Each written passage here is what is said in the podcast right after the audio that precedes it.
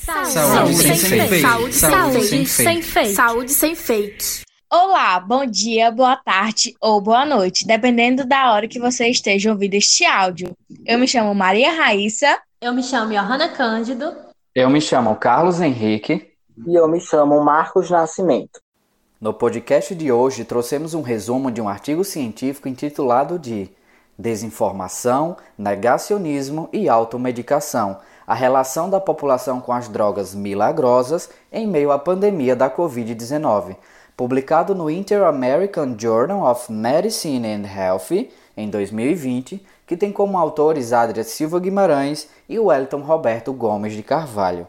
As incertezas que surgiram com a pandemia pelo novo coronavírus têm feito com que a população busque formas de prevenção por conta própria, acreditando que assim estarão mais seguras.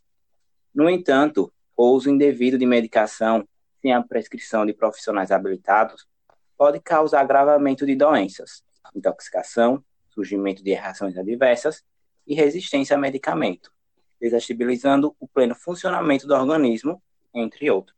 Outra mazela que se potencializou com a pandemia da Covid-19 foi a disseminação de fake news, o que gera muita desinformação. Esse fenômeno de produção, compartilhamento de notícias falsas e desinformação é chamado de infodemia. Afeta principalmente as pessoas que não possuem senso crítico e que não têm alfabetização digital e que, assim, costumam colocar em prática o que lê na internet. Dessa forma, o intuito do podcast Saúde Sem Fake é compartilhar e disseminar informações científicas de forma simples e acessível.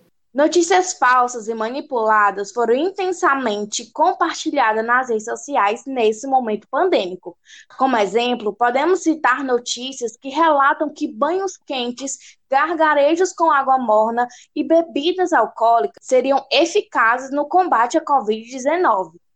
São inúmeras as consequências da disseminação de fake news. Em março de 2020, iranianos morreram ou adoeceram ao consumirem metanol após divulgação de falsos relatos sobre a eficácia dessa substância contra o novo coronavírus.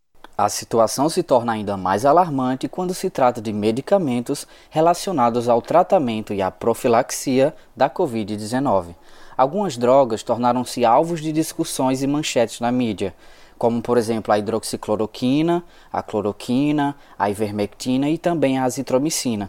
A hidroxicloroquina e a cloroquina são utilizadas como antimaláricos, como tratamento para doenças reumáticas e também para o lúpus mas começaram a ser usadas em associação com a azitromicina para tratar e prevenir a Covid-19. Isso porque alguns estudos demonstraram a capacidade desses medicamentos de conter a infecção do vírus. No entanto, essas pesquisas apresentaram erro, como a falta de randomização, em que este é um processo onde os voluntários são sorteados para entrar em um esquema terapêutico ou no outro apresentaram ainda imprecisão e as evidências encontradas foram apenas indiretas. Assim, foram questionadas por muitos especialistas, além de algumas terem sido feitas apenas in vitro, ou seja, não foi realizado em organismo vivo, sem estudos clínicos, com resultados controversos e insuficientes. Já a ivermectina é um antiparasitário utilizado em animais e em humanos, mas começou a ser utilizado como forma de tratamento e de profilaxia contra o SARS-CoV-2, depois de observação in vitro de ação contra o vírus. Vale ressaltar que essa observação in vitro é uma fase muito preliminar de pesquisa, em que ainda acontece em ambientes controlados e fechados de um laboratório, em tubos de ensaio, por exemplo. E vale salientar ainda que essa etapa acontece fora de um organismo vivo, ou seja, a ivermectina não foi testada em seres humanos no que se refere ao tratamento da Covid-19. Quando um fármaco é descoberto, este passa por várias etapas de testes farmacológicos e toxicológicos antes que possa ser destinado ao tratamento de uma doença.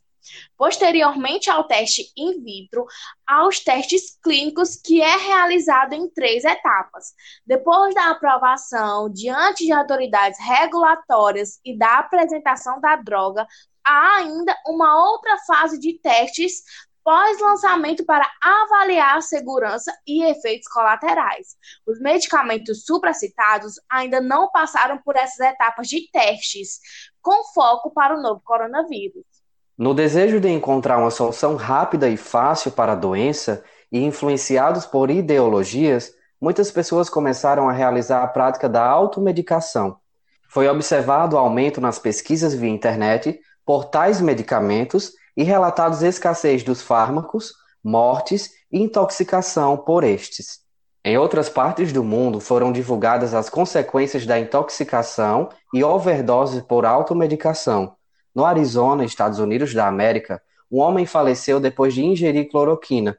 Além disso, doses muito altas de ivermectina podem levar a sintomas gastrointestinais, hipersalivação, hipotensão, ataxia que é o equilíbrio ou coordenação motora prejudicada, também pode levar à rabdomiólise, que é a degradação do tecido muscular, que vai liberar uma proteína prejudicial no sangue, que no caso é a mioglobina, e até mesmo pode levar ao coma. Além disso, a hidroxicloroquina e a azitromicina podem ter como efeito colateral a hipotensão, hipocalemia e alterações de intervalos de ondas no eletrocardiograma, bem como arritmia, bloqueio atrioventricular e coma. Por isso, mesmo que o indivíduo seja submetido ao tratamento com esses medicamentos, é necessário que seja supervisionado por um médico e que este considere o histórico do paciente e o uso prévio de outros medicamentos, para evitar interações medicamentosas ainda desconhecidas. Portanto, é necessária toda uma avaliação sistemática para que um médico siga as recomendações da Organização Mundial da Saúde, a OMS, e da Sociedade Brasileira, ou seja, não se pode recomendar tratamento sem eficácia comprovada para combater a Covid-19. Diante disso, o Saúde Sem Fake alerta sobre os riscos da automedicação e pede para que os ouvintes não usem nenhum medicamento sem a prescrição de um profissional habilitado e devidamente bem informado. E vale salientar que até o dia 17 de abril de 2021 não existe tratamento precoce contra a Covid-19. Esse foi o nosso podcast de saúde de hoje. Espero que tenham gostado. Fiquem atentos para mais informações. É só clicar e nos acompanhar. E lembre-se, você é responsável por aquilo que compartilha.